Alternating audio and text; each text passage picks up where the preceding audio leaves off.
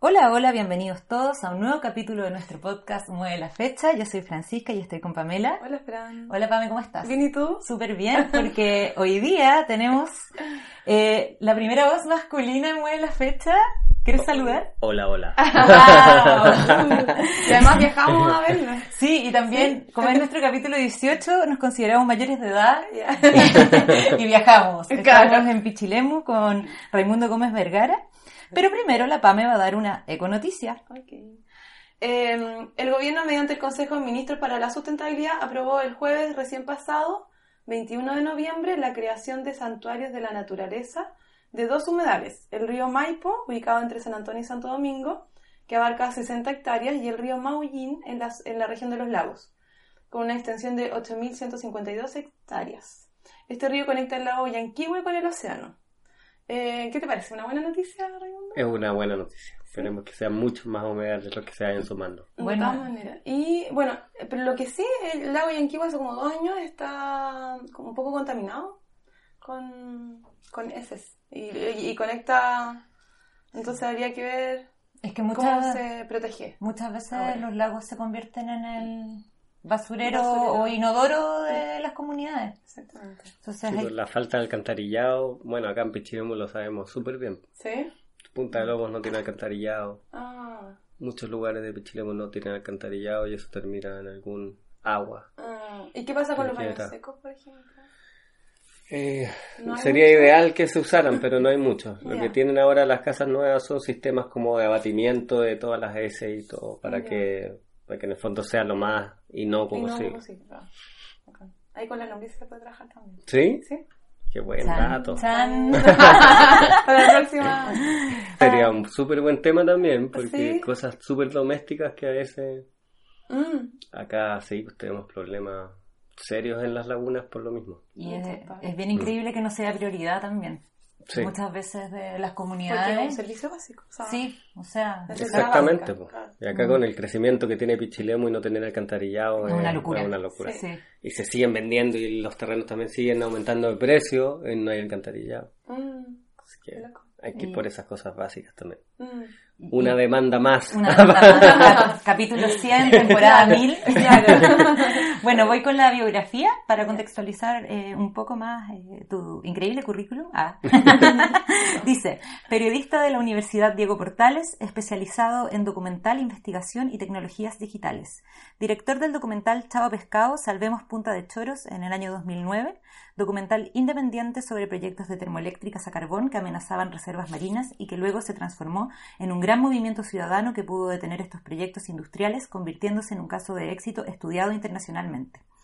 En el año 2010 es director del área audiovisual de la ONG Oceana Chile y luego funda la agencia de comunicaciones Media Factor, donde realiza campañas ambientales junto a organizaciones como Fundación Punta de Lobos, la División de Eficiencia Energética del Ministerio de Energía y Patagonia. Durante el 2015 es director ejecutivo de Fundación Relaves, que informa sobre los desechos e impactos de la minería, y en, el 2018 dirige el documental Lauca, coproducción entre Fundación Relaves y la marca Patagonia, que busca la protección efectiva de una reserva mundial de la biosfera y que recientemente ha sido premiada en festivales internacionales de cine en Chile, México, Italia y Finlandia. Bienvenido a Mueve la Fecha, Raimundo Gómez Vergara. Muchas gracias, chiquilla. Bien, bacán. Y estoy súper feliz. Ah. muchas gracias por habernos recibido. Y bacán también venir viajar. Tenemos nuestro primer viaje con la pandemia. que, que, sigan los viajes. Pero Pichilemu ha sido a gusto también. Sí. Qué rico estar acá. Sí. Eh, sobre todo ahora que salir de Santiago igual viene bien. Mm. Descomprimir Santiago está bueno también. No solo salir, sino que irse.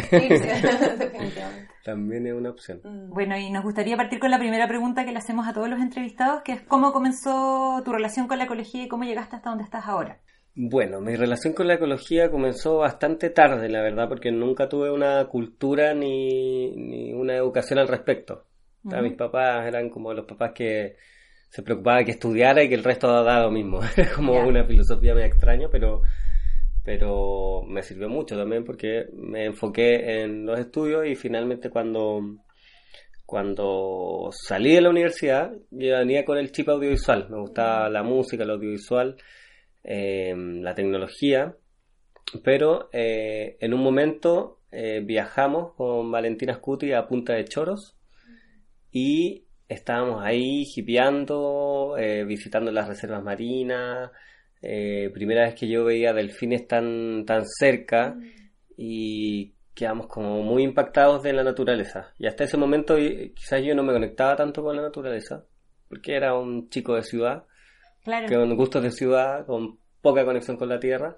Y ahí cuando conocí ese lugar mm, maravilloso, empezó como un enamoramiento y un encantamiento por, por la, la tierra misma. ¿Y sabes en qué año fue esto? Eso fue el 2008. Ya. 2008, partiendo el 2008. Y fuimos a ese lugar y después de unos meses eh, volvimos porque no, habían eh, muchas advertencias en el pueblo de que venían tres proyectos termoeléctricos a carbón. Ahí te enteraste. Y ahí nos enteramos.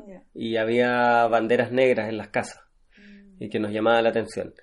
Y bueno, ahí eh, hacer un mea culpa de que yo era muy ignorante, no solo de, de- de- o sea, no solo estaba un poco alejado de la naturaleza, sino que no tenía idea que era una termoeléctrico. O sea, que a nosotros también nos pasó. Yo creo que yo lo, lo, lo empecé como a entender, de hecho, con Chavo Pescado, pero con la campaña final. ¿Sí? Sí, sí, Sí, que todos la vimos, finalmente. Sí, estuvo bien masiva. Y, y ahí empezamos a investigar y, y- y cachamos como todo el, el proceso para que una ampolleta se prenda. O para que al final una industria funcione o una fábrica haga las cosas, que es bastante simple, la verdad. Hay una red interconectada que son cables, que finalmente un cable pequeñito llega a tu casa y ese cable pequeñito te da la energía que tú necesitas. Claro. Y esa energía puede venir de fuentes renovables o fuentes no renovables. Y las termoeléctricas eh, generalmente usan elementos no renovables como, o sea, no, no renovables como el petróleo, el carbón, el diésel. eh, y ahora hay una biodiesel que es mejor, pero igual están quemando y haciéndose esa combustión en el fondo. Claro. Y eso, al, eje- al- al tener ese calor, este calor y este vapor mueve unas turbinas y esas turbinas generan energía. Y pasa lo mismo con el agua. El agua pasa, mueve las turbinas y genera energía. En realidad es algo súper básico, simple, pero que nadie te lo enseña tampoco en ningún lugar. Claro. Y por lo que pudimos ver también en el documental, que lo- como lo vimos hoy día en la mañana. Muy la bien, muy bien, matea hici- total, Hicimos matea. una... Sí, en el fondo contamina el aire, devuelve el agua con cloro y aumenta y la temperatura. Claro. que era lo que más Ajá. atacaba en el fondo también entre las comunidades y también la fauna marina. Eso Claro, era- pues cambiáis todo el ecosistema, un, tenía una corriente de Humboldt que tiene la- las cosas a una cierta temperatura Claro. baja y tú le estás metiendo temperatura alta. Mm. Ese cambia drásticamente y las especies no, no se pueden Sí. adaptar a un cambio de temperatura. Igual es loco porque el cambio de temperatura, si no me equivoco, era como entre 4 y 10 grados. ¿Mm? Y imagínate Exacto. ahora que nosotros como que la temperatura de la Tierra no puede subir entre... No puede subir 1.5, o sea, Claro. era un, un cambio gigante. Sí, pues, y, y no solo eso, sino que las termoeléctricas carbón tienen asociados movimientos portuarios. Entonces, Sí. si ustedes ven Quintero Puchuncaví, cada dos días se derrama carboncillo en la playa y, Ah, está, y eso va matando con el tiempo todo, Y a veces los barcos también encallan y Claro. se cae. todo. Claro, contaminan. Petróleo, el carbón, todo. claro. Mm. Sí, es, es bien loco eso la temperatura en Quintero. De hecho, eh, cerca de la, de la tubería eh, sale una ola de surf. Y los chiquillos van ahí y hacen surf porque es más calientito, pero Claro. no saben tampoco el daño que están, Ya lo que estás que están expuesto. haciendo. Sí, totalmente. Sí. A lo- todos los que metales con traje, eso puede estar pesado. Sí, pues, no, con el agua terrible. Sí, yo he surfeado la última vez en la boca y uno siente el ¿Como un siente olor? un olor y el sabor del agua, pues Oh. finalmente cuando Igual tragáis. hace surf igual te Sí, caí, po. tragáis un poco y que hay como medio con náuseas a veces. Qué escalofriante. Sí. No, Sí. lo encuentro terrible. Oye, y así se lanzaron con la idea de hacer este documental. Claro, entonces eh, vimos esto, estas advertencias y, y volvimos. En ese tiempo, bueno, Va- Valentina es artista y periodista y dijimos, ¿qué podemos hacer por este lugar? Hagamos un documental. Y empezamos a hacer un documental súper básicamente casero. Yo tenía una cámara pequeña, no existía el Full HD en ese tiempo. No. pero- y así fue. Primero conocimos el movimiento en defensa del medio ambiente allá, Ujú. que son ¿Modema? estos. El Modema, Ah. claro. que Estamos la- muy mateas con la. Sí.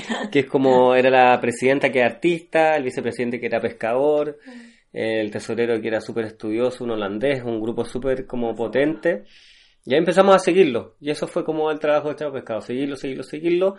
Eh, también ahí eh, Amaro Gómez Pablo eh, cono- lo conocimos en, en este camino y también nos prestó su cámara con, con todo su equipo audiovisuales, así como onda vayan y, y, y reporten el norte. Ah, Y ahí estuvimos en. Tocopilla, Huasco, Mejillones y ahí pudimos ver eh, ya los impactos Claro. así Reales. reales, la gente que no quería, los médicos no nos querían hablar, entonces Total. sí. O sea, también un poco amenazados. el Modema estuvo amenazado de muerte, sí, fueron amenazados de muerte. Nosotros no, pero trabajamos en conjunto, Claro. entonces fue Pero los bien. doctores, todos estaban, por- si no querían hablar, era O con Luca. algo. No, los doctores no querían hablar porque eh, las cifras de cáncer, de muerte son muy altas. Entonces ellos deben haber tenido algún una, sigue una presión alto. Y sigue siendo alto. Mm. Si las termoeléctricas siguen ahí. No. Eh, la otra vez estaba estudiando un poco de termoeléctrica y lleva más o menos unos 36 años de funcionamiento, la más antigua. Sí, pues. Fueron termoeléctricas que no, que no tienen ninguna normativa ambiental. Entonces ahora no se pueden fiscalizar porque son tan antiguas que dicen no. O sea, no, parten bajo otro régimen. otro régimen, entonces. No hay ley ambiental que las ellos eh, se autorregulan en el fondo. Claro. ¿Y Chavo Pescado sigue?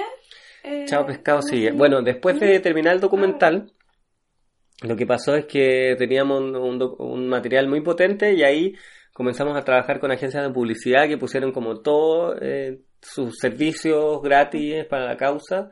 Entonces se hizo una campaña para combatir la energía sucia con energía limpia. Entonces ahí instalamos bicicletas fijas en todo Santiago que al pedalearlas cargaban una batería y esa batería mostraba el tráiler del documental y te invitaba al estreno. Buenísimo. Y ahí también trabajamos con líderes de Me opinión acuerdo. y eso fue como súper potente y se hizo masivo. Y tan masivo se hizo que una vez que se aprobó la, la segunda termoeléctrica, que era Barrancones, eh, ese día nosotros estábamos en La Serena y se aprueba la termoeléctrica y nosotros ponemos en Twitter como acá cerramos el computador, vamos a la calle a protestar. Y viajamos de La Serena a Santiago y llegamos a Santiago y había la primera marcha masiva de medio ambiente. Y había más de 200.000 personas en la calle y nosotros no entendíamos nada como cómo ¿Cómo había pasado todo esto Claro. En horas. y en horas y fue increíble porque fue una marcha también a nivel nacional. pues. Esa Sí, campaña tuvo un efecto súper importante en mí. Como que estoy súper como retrospectiva acordándome porque sí siento que fue probablemente como, como el primer contacto con, con el activismo Mm. eficiente. O sea, no sé si Sí. no sé si sea despectivo con otro tipo de activismo de llamar a este eficiente, pero así con el poder de cuando la gente se junta en el fondo. Claro. Fue bacán, sí. Estuvo bueno. Y también eso pasó porque eh, trabajamos eh, muchas áreas eh, totalmente entregados a- al- al proyecto. Que estaban entonces los científicos generando información Sí. científica, eh, la comunidad denunciando en el Congreso Senado, nosotros como comunicaciones de un trabajo, la publicidad también haciendo publicidad social. Sí. Y varios está ONG Varios ONG. Políticos también, eh, fue la primera vez que había políticos de RN y del PS trabajando por una causa ambiental, entonces estuvo bien, Qué buena. bien transversal. Y sabéis que, Pame, no puedo dejar de pensar en la Totó, en la Camila Ujú. Arendt, que ella nos dijo que, que es la, la, la, eh, directora de, de Plastic Oceans, ¿no? Sí. Eh, que ella nos dijo que para combatir esto que la gente se tenía que juntar de diferentes áreas. Y es exacto. Este es un caso de éxito donde en efecto se juntó gente de diferentes áreas. Es Claro. clave. Y sí, Mm, sí. Qué bueno verlo así tan claramente. Eh, te cuento que nosotros tenemos un 10% de personas que nos escuchan desde fuera de Chile. Entonces, para contextualizar un poco, eh, gracias a este proyecto y gracias a la presión que hubo en las calles, eh, el presidente de ese momento, que es el mismo presidente que está ahora, eh, le pidió a, a Suez Energy hacer la, la termoeléctrica en otro lado. Eso fue, ¿no? Claro. Al final, como... Cosa que fue súper comentado y Piñera fue súper criticado porque eh, se saltó la institucionalidad. Claro. Que eso es lo que dicen hasta gente de la, de la misma derecha, que al hacer esto, como conversé con mis amigos de Suez, se relocaliza, finalmente no, Claro. Eh, Claro, se pasó en el fondo todo. Bueno, tampoco era como un proyecto con demasiada institu- institucionalidad aplicada, pero, claro, pero en el fondo fue, fue una excepción. fue una excepción. Sí, para nosotros fue una decisión correcta. Ahora, después de un tiempo, eh, a través de un reportaje de la Bio Bio que fue súper comentado, se, se vio, eh, se evidenció que Piñera tenía eh, parte del proyecto Dominga, Ah, que es la Uh, minera que eso ahora es está amenazando, que ahora es la minera que amenaza Punta de Choro. Entonces ahí también uno le da para pensar hasta qué punto realmente Ah. quería proteger el lugar, hasta qué punto quería proteger sus intereses. claro. Y de hecho, el dueño hasta hoy día del dueño mayoritario de Minera Dominga, el proyecto que amenaza Punta de Choro, Ah. es Carlos Delano, Ah, que es Caso Penta, Sí. Goldborn también. Entonces hay una red Ah. también de corrupción Gigantesca. gigantesca. no es que... No, entonces está todo muy... Y queda súper Sí. claro también con Chao Pescado la- las redes y las Mm. conexiones. Yo Nosotros que lo vimos fue como, está, esto fue hace 10 años y está tan conectado con lo que está pasando ahora Claro. y es como, obviamente sí se ve venir también este estallido social. Sí, pues, es que tanta la corrupción, tanto el robo, el abuso, Sí. que... Igual a mí me llamaba la atención viendo estos documentales que cómo son capaces de mentir tanto y sistemáticamente. Eh, como lo- los dueños de la empresa, los, em- los, los, ¿cómo se los, los políticos, o sea, intendentes, Es que una vez que, es que una vez que es parte del sistema no sienten que están mintiendo.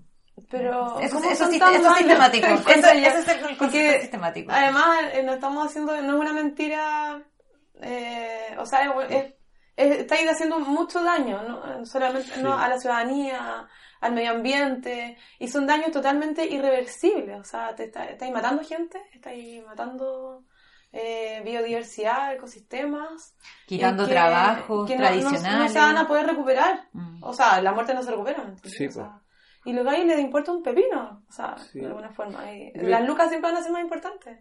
Entonces, como que a mí me, me duele pensar esa cuestión, o sea, Sí, viéndolo, no sé, yo creo que tiene que ver también con, con las cosas cuando se hacen mega, muy grandes, que mm, pasa esto, porque los empresarios, quizás yo, porque tengo una agencia de publicidad eh, verde en el fondo, soy microempresario, claro. pero no, no tengo esa, esa moral y esa ética de que la plata valga por todas las cosas. Sí. Pero yo creo que cuando la gente se llena, llena, llena, llena de miles de millones de pesos, como que algo pasa en lo mega, claro, como que eh, eh, eh, o sea, se vuelve muy grande. Lo mismo que está pasando ahora con, con Chile, que finalmente tenía un, país súper centralizado, donde todo es mega. Claro. Entonces, Santiago es como el papá de las otras regiones, que finalmente Arica es totalmente diferente a Punta Arena, y son decisiones tan grandes que al final, obviamente, que decía la, no sé, al- a la DOP, Dirección de Obras Portuarias, eh, hace un proyecto que acá como eh, se hizo en la costa, hicieron algo para parar las olas y resulta que hicieron una ola más grande, se gastaron 6 mil millones, ahora van a te- meter 3 mil millones más, esas decisiones pasan por Santiago, de esa plata, ¿cuánta plata se robará? Mm. O el Claro, puente que no, se hizo al se revés, filtra. son Ah. miles y millones, entonces cuando son muy macro, mega eh, las decisiones, creo que se empieza a, a podrir un poco todo. Pues. Entonces también ahí ha estado la reflexión de volver un poco a lo micro, a la decisión más autónoma, a la decisión más de barrio, más que es más controlable. Es que, sí, pues, Chile, un país federal debería ser. Bueno, pero eso es Sí, otro tema. eh, pero yo creo que va por, por, por la misma línea. Al final estos empresarios, claro, son tan, tan, tan, tan mega millonarios y mega poderosos que ya no les importa, como que eso es lo que Mm, manda. Sí. Y claro, si cae un proyecto así también podrían, no sé si quebrar, pero hay mucha plata de por medio que claramente es más importante que todo lo otro, que Mm. para nosotros lo es. Oye, para contextualizar, ¿qué es una zona de sacrificio? Porque estamos hablando de termoeléctricas y que se catalogan como zonas de sacrificio. Y tú ya las mencionaste casi todas las, las- como oficiales, Sí, si no sí. me equivoco. Mm, Una zona de sacrificio es una zona principalmente que ya tiene sus actividades productivas del pasado muertas, como puede ser agricultura, pesca, turismo, y que tienen eh, niveles de contaminación altísimos. Mm, Eh, muchas veces en Quintero Puchuncaví los niveles de emisiones de gases tóxicos superan la norma y na- no pasa nada, a nadie le Ah. interesa. Entonces también eh, una zona de sacrificio tampoco está técnicamente muy eh, nombrada. Mm. ¿No? Pero sí, no. No. Como, no es que contaminas tanto y es zona de sacrificio, no. Ahora se habla de las zonas de sacrificio y, y me parece que quizás con, o sea, supongo que con Chavo Pescado como que se, se empezó a hablar más del concepto de zona de sacrificio, pero yo creo que igual es un concepto relativamente nuevo en Chile, Sí. Mm. me parece. Eh, hay algunas fundaciones que lo trabajan hace más tiempo, pero, pero claro, lo masivo fue después de las intoxicaciones del año pasado, ahí como que empezó a reventar. Y Claro. nosotros también hicimos un trabajo de comunicación importante ahí para ir informando a la, a la gente de Santiago, a través de segmentación también, como... Claro. Sí. Pero eh, igual, por ejemplo, ya, las termoeléctricas son zonas de sacrificio, pero ¿por qué otras faenas extractivistas no lo son? ¿O qué tendrían que ser para catalogarlo No, yo creo que, que sí, de hecho en Fundación Relave siempre como que decimos que la que la que esa visión de zona de sacrificio se queda chica, porque claro.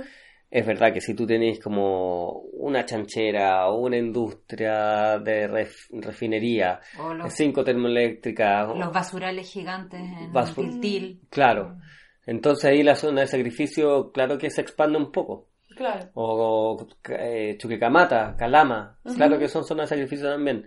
claro. pero eh, creo que también ha sido estratégico quizás meter el tema en la zona de sacrificio, hablar de las que realmente están como con los índices más altos de cáncer de contaminación y después permear a las otras industrias. Finalmente, claro, una persona que vive al lado del tiltil en un basural, claro que es una zona de sacrificio, si no podéis tomar agua. Y un área que es súper próspera en cuanto a aceitunas y Claro, súper rica tunas. por un lado. Sí, sí. Entonces, claro que hay que trabajar el, el concepto, como que Sí. todavía no está muy bien Nosotras con lo que aprendimos en el podcast pasado, donde nombramos varias demandas ambientales urgentes para considerar eh, hacia el futuro en las decisiones políticas que se van a tomar, eh, aprendimos que mm, las zonas de sacrificio la- las nombraban o las decretaban eh, el Instituto de los Derechos Humanos.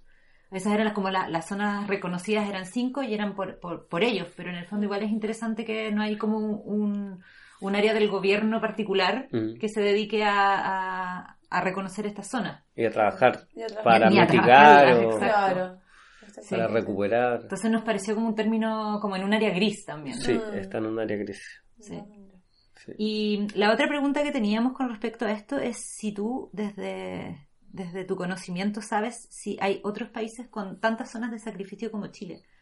O si conoces casos internacionales que, que podrían estar como nosotros. Porque me pasó que cuando googleamos, eh, aparecía Chile siempre primero. Mm. E incluso tratando de googlear como en páginas extranjeras, eh, se habla como que Chile eh, suena mucho por las zonas de sacrificio. Mm. Bueno, en Latinoamérica todos los sectores industriales o mineros están bien sacrificados. Sí, me Como imagino. la falta de agua, el agua contaminada o la gente que muere de cáncer. Lo que pasa es que en muchos no hay ni siquiera estudios. pues. Y que no, sí, que no, no hay demandas tampoco. Claro, y quizás no había un trabajo tampoco de comunicarlo ni visibilizarlo Claro. de Sí, buena po. manera, pero eh, sí, bueno, en Sudáfrica, Australia, que son países mineros, igual hay zonas que ya bien, también, quizás esos gobiernos se preocupan más de una visión integral respecto a la educación y a la salud, que por ahí puedes como Mm. compensar y balancear un poco. Claro. Pero en Latinoamérica en general, Sí. los lugares industriales son Y, grandes zonas de sacrificio. Y de nuevo viene el concepto que todavía no, no hablamos de eso, pero la Mm. neocolonialidad. ¿Mm? Porque en el fondo todas estas empresas o termoeléctricas, una gran parte son extranjeras, entonces es Claro. como hacer hacer un negocio millonario eh, que- ensuciando un lugar que no es tu casa, Claro. básicamente. Como Lauca, que muestra que importaron relaves desde Suecia. Sí, pues. Hablemos de la UCA. Ya, po. hablemos de la UCA. Eh, oye, un documental muy en fotografía muy bonito. ¿Sí? ¿Te gustó? Sí. Qué bueno. Bueno. Franco Davico ahí, un abrazo para el director de fotos. Grande. Se, se llama Lauca, que el parque vuelva a ser parque, Sí. y es del año 2018 Ujú. y todavía no se estrena oficialmente, ¿no? Se, se estrenó, pero no online. Y ahora se estrena online ahora en este diciembre. Perfecto, qué bien. Así Estamos que estamos, sí, estamos felices. Y se va a estrenar por, por, un- por la misma página web. Sí, por lauca.cl, que es lauca con WQ. Eso es importante. Lauca. Y bien, pues felices porque eh, tuvimos un recorrido internacional importante y eso sirvió para hablar de relave, Mm. para contarle a la gente que un anillo de oro eh, genera 20 toneladas de desechos tóxicos. Sí, eso estaba en la historia de las cosas. Entonces, mucha gente no tiene idea ni qué es un relave, entonces ha sido, Bueno. es, es importante. Por un lado, es súper difícil decidir no estrenarlo online, pero por otro, o sea, posponer el, el estreno El online. Pero por otro, fue tan importante el recorrido que hicimos en las comunidades, tanto de Chile como afuera, que finalmente igual tenemos 23.000 firmas por la causa y ahora vamos a hacer eh, algo más masivo. Contextualicemos. Ya. Ya. ¿De qué se trata Lauca? ¿Y cuál es el objetivo de este documental? Bueno, Lauca eh, nace desde un embajador de la marca Patagonia que se llama Gabriel Benoit, que él hace pesca con mosca y mountain bike. Sí. Entonces va a un lugar hermosísimo que se lo recomiendo a todas las personas, que es todo el sector de los salares de Arica, del lago Chuncará hacia Surire. Es que es muy lindo ese lugar. Es hermosísimo. Como estar en un paraíso. Yo estaba en así. el Chungaray y es como uno de los lugares más increíbles que he estado en mi vida. Es como estar en el cielo. Además Sí. que te- como al Estáis más principio cerca. está ahí, está ahí más cerca del cielo. Totalmente. Mm. Y bueno, él en su recorrido de deporte eh, ve una minera en la mitad de un salar. Ujú. Entonces ahí nos contactan desde Patagonia a Fundación Relaves, que Fundación Relave es una fundación que nace el 2010, cuando se cae un relave por el terremoto y mata a una familia. Eh, ¿Qué es un relave? ¿Qué es un relave? Un relave eh, son los desechos de la minería. La minería para, por ejemplo, extraer los metales eh, de la roca ocupa muchos ácidos y muchos compuestos químicos y estos compuestos van quedando en como en un tranque, que es como una gran represa de agua, pero que es de una pasta. Claro, con una arsénico, pasta, con arsénico, cromo, bromo, un montón de manganeso a Claro. veces, un montón de, químicos, cianuro a veces con el oro, que es bien, Mm. eh, bueno, ¿Y estos relaves están permeabilizados? no. Los relaves van directamente a la tierra. Ah. Sí, y de hecho nosotros tenemos el tercer relave más grande del mundo acá, y el primero también, Me cagan esos récords. Siempre tenemos esos récords. un anti-ecotip. Sí. Anti-ecotip. Y cacha que el muro de esta represa, de esta pasta, es del porte del Costanera Center, un poco más grande. Ah. O sea, ¿Y el dónde muro queda? en, en los vilos, de los vilos al interior, Ah, No puedo creerlo. en un valle que Wow. sí, en el valle del Pupío, que era un valle hermosísimo, que es de, de Minera Los Pelambres, de Andrónico Luxic, y que es eh, es, es la como lo llaman como el accidente arqueológico más grande de la historia porque debajo de ese relave queda un montón de pinturas rupestres No. momias onda ¿Y por qué petroglifos porque así funcionan las Así cosas no. Es que, sí. Pero, eh, pero que heavy que un relave es peor que un relleno sanitario y un relleno sanitario sí está como recubierta la tierra para que no filtren y percolen. porque son... es que la minería tiene muchos beneficios y, en este y no país está regularizado. no está regularizado y no hay no hay fiscalización tampoco y muchas veces una gran minera dice prefiero pagar la multa antes de que- hacerlo bien Ay. Claro, porque es demasiado. Bueno. porque la multa es más baja que hacerlo bien Como, como siempre Ah, decir que con la PAM estamos con la boca más que abierta Sí. y, por eso no, no decimos nada. Qué terrible, sí. no sí es- Choqueadas. ¿Y cuántos relaves tenemos a nivel país? En el catastro oficial hay alrededor de 700, que son como 100, un poquito más de 100 activos y el resto están entre inactivos y abandonados. Entonces también ahí hay trucos, porque ah, hasta dónde es inactivo, hasta dónde está abandonado. Porque el daño sigue ahí, Sí, presente. sigue ahí. O sea, inactivo significa... ¿Qué significa? Que... Que no está activo. Pero que no, igual sigue percolando, Sí, sí, el aire, sí, la sí, tierra, de todas maneras. De todas maneras.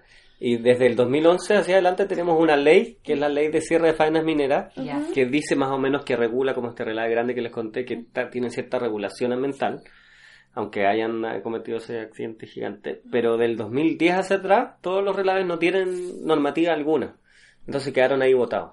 Es como Chile, el país donde nadie se hace cargo de su basura. Eh, Nadie ni se una hace cargo de empresa, nada. ni las personas, ni nada. Es como... No. Y el primer relave que tenemos es importado, ¿cierto? ¿Está en el documental? ¿O tenemos relaves anteriores? No, tenemos relaves Ah. anteriores. Sí, la actividad minera viene, pirquinera viene desde Claro. los pueblos ancestrales, que lo hacían a pequeña escala y después Sí, bueno, pero...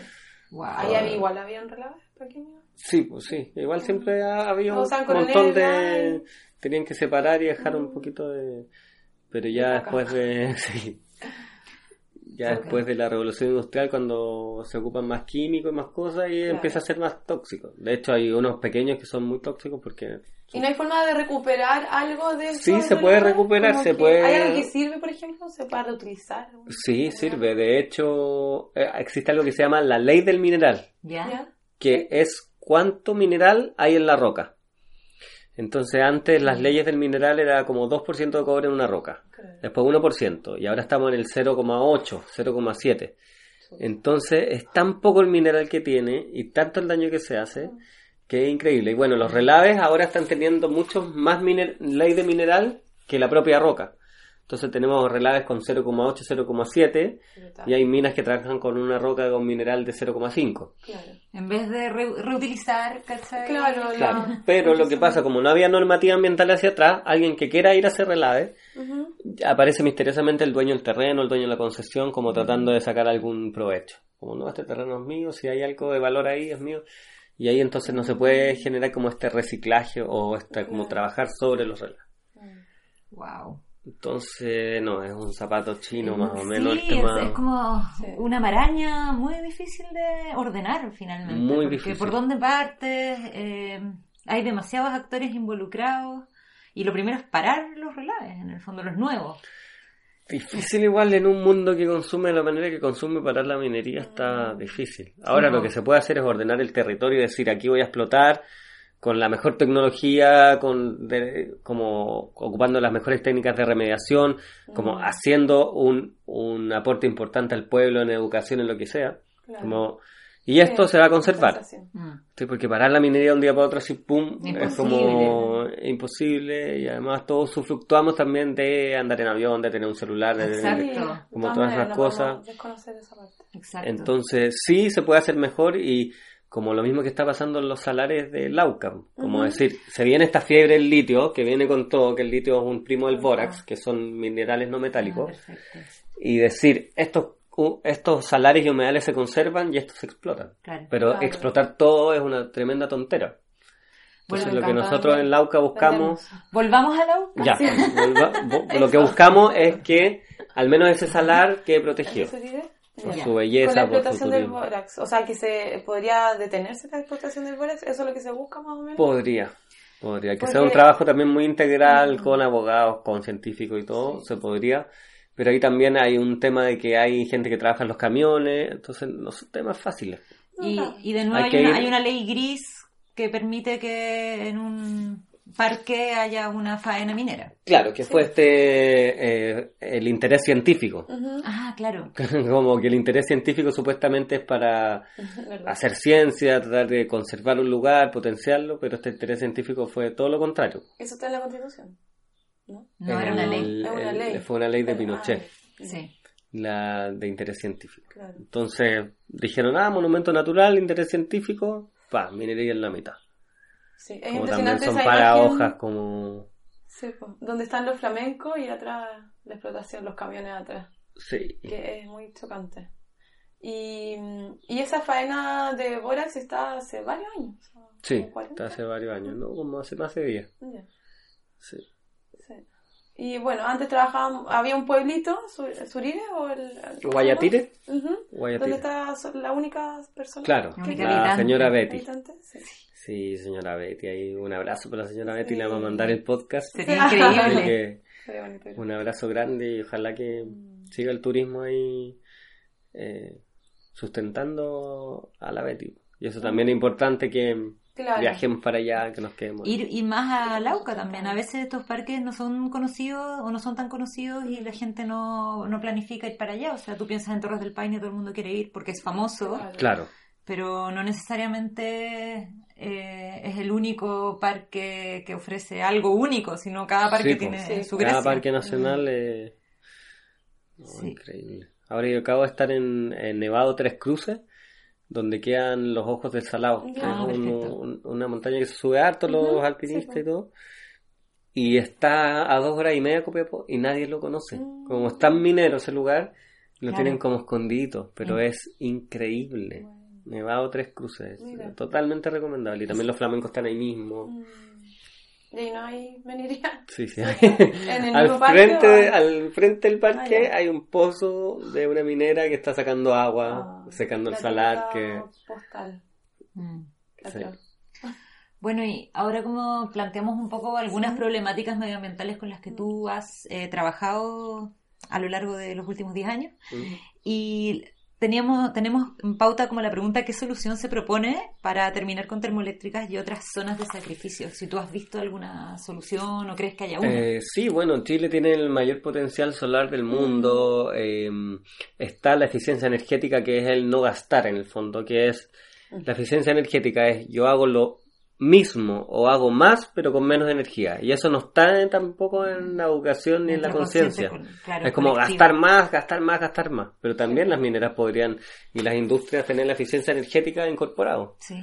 Que es lo, es lo mejor en el fondo, es seguir produciendo, pero con menos gasto energético. Y en el fondo, ¿qué costo está asociado? Lo mismo, precio versus costo. ¿Qué costo está asociado cuando tú prendes la luz? ¿Qué costo está asociado Claro. cuando tú cargas un, Claro, más allá del un computador? O sea, un socio- Hay un costo social, gigante. Con el uso de esa electricidad, que es de donde Claro. viene.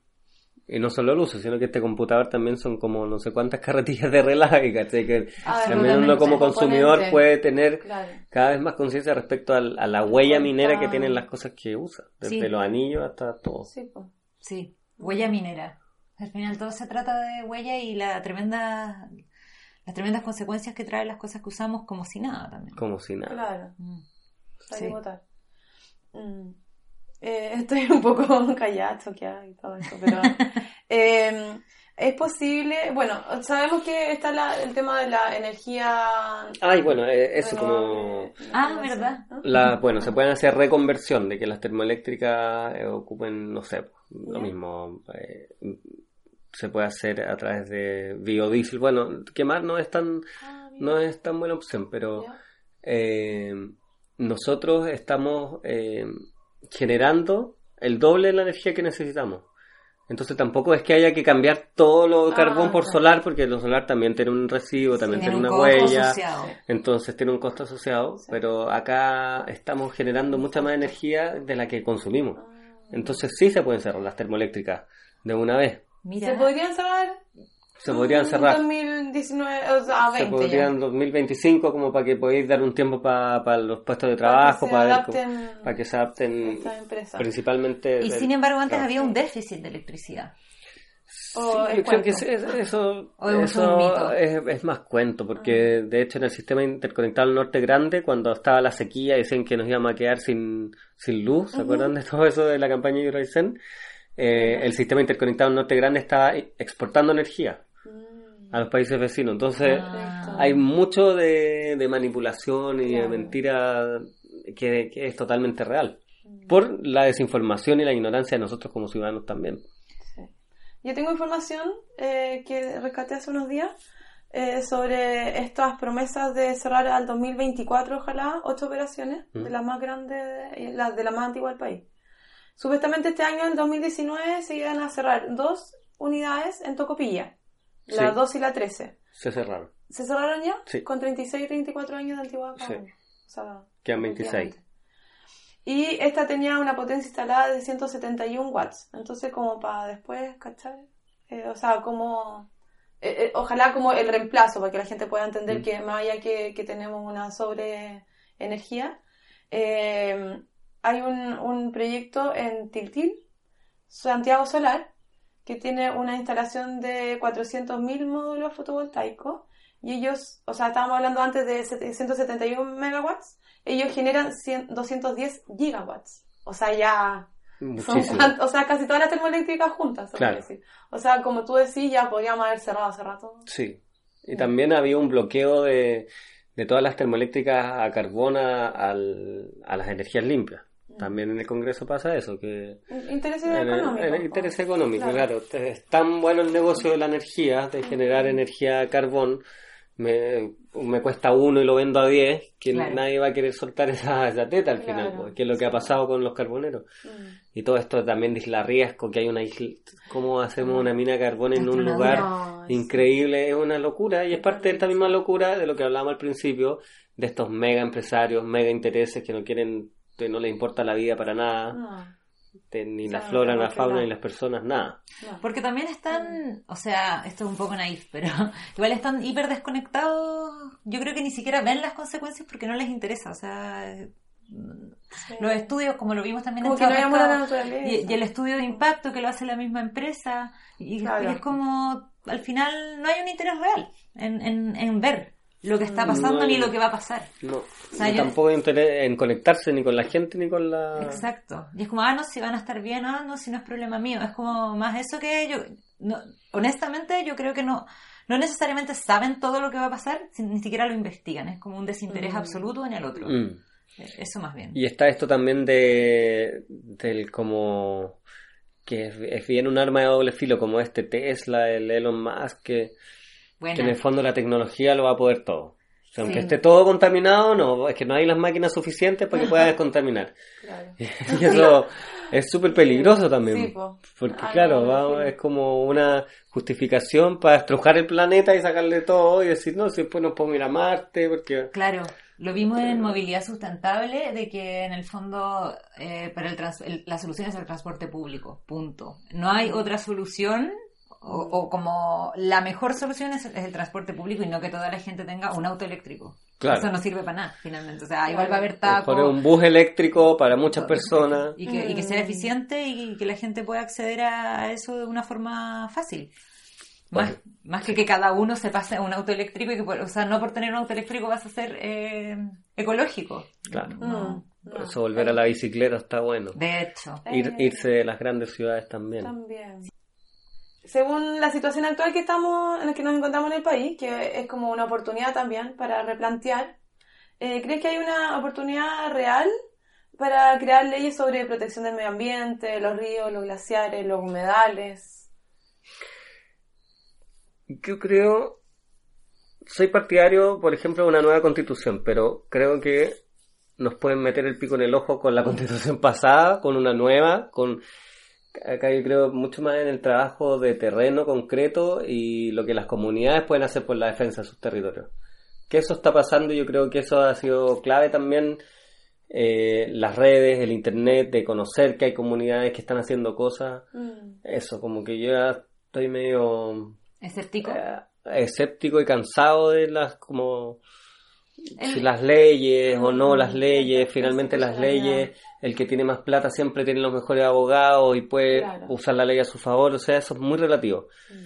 Pero la, la defensa del territorio a través de las comunidades, eso está con todo. Las comunidades tienen Entonces que creo no que- soltar el poder que No. se está adquiriendo. Mm. Claro, Claro. como eso hay que cultivar, también. claro, educarnos, Sí. informarnos, Mm. saber. O sea, entre comillas politizar un poco, pero lo suficiente, ¿no? No sé eso, sea, o sea, porque de alguna O sea, forma... defender un territorio como- es política Sí, totalmente. pues, de todas maneras. Eso es político. Mm. Pero acá hay una distorsión de la política y ya la política es como un- Un negocio. una conversación pajera en el Congreso que no...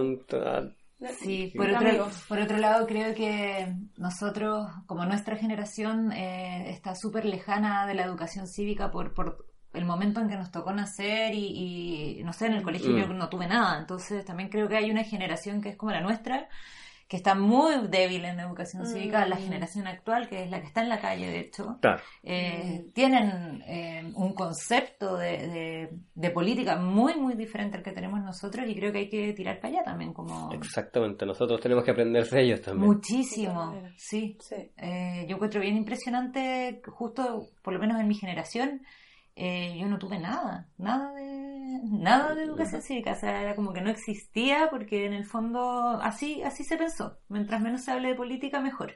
Claro. Y bueno, nosotros... Y eso era por miedo también, por un montón de Porque cosas. es empoderar a la gente y finalmente no quieren a la gente ni protestando, ni empoderada, ni opinando, ni, Mm. ni eh, confrontándose a un proyecto que... Da trabajo. Claro, que da trabajo. Ah, pero claro, Es que-. O, o como Pero dijiste- trabajo, porque, medio mula, porque al Trabajo final- miserable en un país que no hay ni educación, ni salud, ni nada. Así por eso al final Sí. hay- están todos en las calles. Y bueno, nosotras hemos sido bastante claras con, con la PAME también de decir que nosotras nunca pensamos en hacer un podcast político, pero es Claro. imposible si vamos a hablar de medio ambiente. Claro. O sea, hablamos como de, no sé, comprar a granel y después ya empezamos como en alto PP, Claro. ahora mineras y Sí. ya uno es imposible no meterse. O sea, quiere una postura. eh, constante. Absolutamente, sí. Y en, en una sociedad donde tener una postura de repente no era tan bien visto. Entonces es como bastante interesante eso y, y también llamar a, a incriminarse en esto y participar, ¿cierto? Una pregunta que le hacemos a, a todos nuestros entrevistados que es cómo podemos ayudar desde nuestro quehacer diario. ¿Cómo podemos ayudar desde otras áreas? Ya. No comprando, comprando lo, Justo. lo justo y necesario. Sí. Es difícil igual. Yo como papá también es súper difícil, pero hay que hacer el intento ¿Con al tu menos. papá? Yo como Ah, papá. tú como papá. es difícil. Cómprame no sé qué, cómprame no sé qué, o agua, o no sé, lo que sea. Mm. eh, es un trabajo. Pero bueno, no comprar primero. Dos, comprar, Rechazar. comprar lo necesario estrictamente. Eh, separar la basura. Como si partimos de Claro. nosotros mismos. Como ser seres de amor también. Tratar de como estar constantemente expandiendo el amor y la ocasión y la alegría. Mm. es clave también, como que se, se pierde un poco el foco del amor en, en todo lo que está pasando. Sobre todo en las ciudades más grandes. Yo me imagino que acá, por ejemplo, en Pichilemu es más fácil no comprar que, Claro. que en Santiago, que estás Claro. rodeado de, Sí, de tiendas. claro. O sea, ya sacar a los niños a un lugar, está lleno de cosas para comprar, acá si los lleváis a la playa, en realidad Claro. es, es diferente la relación con, con el resto de las cosas. Y ahí eh, Vivir de forma más simple. vivir de forma más simple, como empezar a, no sé, por mí ahora el valor que tiene un atardecer en la playa es tan alto, tan alto, tan alto. Entonces como ya viviendo en Santiago quizás podría ganar el doble, pero en realidad el valor está acá. Entonces como revalorar las cosas, ¿cachai? Como claro. qué es para ti las cosas, eso también creo que es parte de, de esta de esta lista de cosas. Mm. Y bueno, como dar también, pues si uno sabe dar, educar. Qué bueno nuestro entrevistado. Bacán. Es difícil hacer lo que uno dice, pero hay que Sí, intentarlo al menos. Volver a las raíces nomás. po. Claro. Sí, eh, Igual yo siento que somos seres pen- pendulares, entonces Sí. Mm. llegamos a un extremo individualista terrible, tenemos esta crisis, la gente está... la- yo escucho muchos comentarios buenos de que ahora con la crisis uno conoció a los vecinos, Claro. eh, que uno se empezó a preocupar más por el otro, como cosas así, y creo que, que puede ser real, porque en el fondo este, tipo de situaciones produce que uno viva más en comunidad también. Mm. Es verdad, po. Sí. al final darle un te- tecito al vecino es puro amor esa cuestión también. Claro. Entonces también dentro de toda esta como catarsis y caos, Compartir un momento. ahí está el amor ahí surgiendo desde, desde lo profundo. Buenísimo. bonito. Mm. Y la última pregunta que tenemos para ti es eh, recomendación de libros, documentales, artículos, etcétera. A ver, documentales. eh, hay uno que se llama The Great Hack, ¿Ya? que es muy bueno. eh, que es sobre. Veanlo, Ah, está en Netflix. Pero son. Eh, sí, está en Netflix. ¿Cómo se escribe hack? Sí, no, no lo Hack. Perfecto. Que es en realidad como. Como al final la política usa a la publicidad y a la agencia de comunicación para inventar eh, fake news, eh, noticias falsas, Mm. cómo ganó Trump en Estados Unidos, que finalmente tuvo una red de contenidos a través de Internet, muchos que eran falsos o muchos que eran noticias de antiguas, en, en estados que eran como más, más blancos, eh, como exaltar el odio hacia los negros y todo eso. Es muy, muy bueno. Suena bien, a entender en el sistema que estamos inmersos sin saber nada. Sí. Mm. La hija de la laguna también es otro documental muy bueno. No sé si lo han visto, No, también no. de la minería en el Perú. Ah, buena. Está, está bueno. Ahora ve- vi también Sea of Shadows. Porque Era un festival ahora que tuve, tuve la suerte de estar en Barcelona festival y ir al estreno de ese Ah, que es el rescate de la vaquita de mar. Que quedan como 15, que es un delfín pequeño, que es como la ballena más pequeña del mundo. ¿Estuvo en el Sanfic? No sé. Puede ser, es muy nuevo. Me- ya. Es muy nuevo. investigar.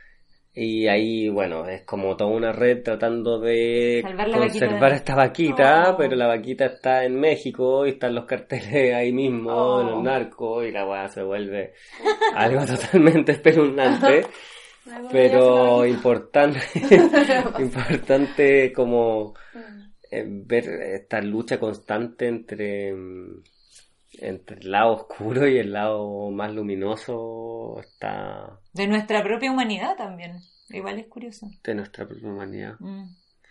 Sí. ¿Algún, ah, ¿Algún libro? Un libro, estoy, ahora estoy eh, releyendo Ser Digital, que está muy bueno, que es como todo el cambio de, de lo análogo a lo digital, y de Ah. cómo se traspasa esto de la grabación a los ceros y unos, Claro. como finalmente que necesitan un cassette y después Mm. necesitáis un- un- una plaquita de datos nomás, Claro. que son códigos de, de, de binarios de, Ah. de 7 ceros o 1, Claro. ¿cachai? Sí, que es muy interesante.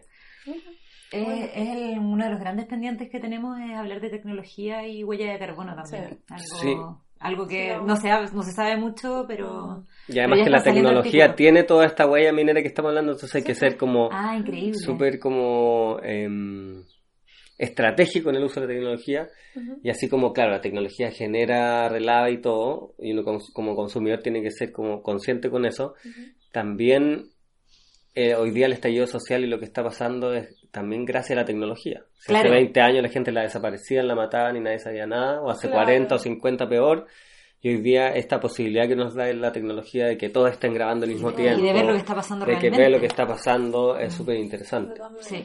Bueno, Es verdad. Entonces ahí súper. eh, está bueno. eso. Bueno, y yo quiero recomendar Chao Pescado. Eh, Ah, bueno, 2009, claro. Lauca. y- disponible en YouTube. Y Eh, Lauca, pronto a estrenarse en diciembre. Qué Sí. bueno que te estamos entrevistando ahora. Sí, suerte. va a estar bueno eso. Sí, eh, nosotros vimos un documental de las salmoneras de Patagonia. Ah, sí, una Salmonero. Sí, sí. sí, Sí. bueno, es Ramón Navarro con... Sí, Mm. nos sirvió bastante para poder entender también que también ellos tienen su- sus residuos y dejan su- su- sus propios desechos como caca. salmonera una vez que se van. Sí. Entonces también es, es Que tampoco hay una ley eso. ahí que lo... Sí, O sea, que protege la salmonera versus el medio ambiente porque Sí, no, esa nadie te obliga a llevarte tu... Ese otro podcast de dos horas más. Cuando, sí, pues, cuando hagáis un documental de eso. ¿Quién sabe? Bueno, eh, Bueno, eh, ah, yo puedo dar unos... Sí. Ya, chaocarbón.cl, Ya. súper importante, que ahí está toda la campaña que estamos haciendo, que también eh, había 28 termoeléctricas, llamamos a 28 artistas, con a, y a cada artista se le dio el caso de la termoeléctrica, un caso de investigación de la termoeléctrica.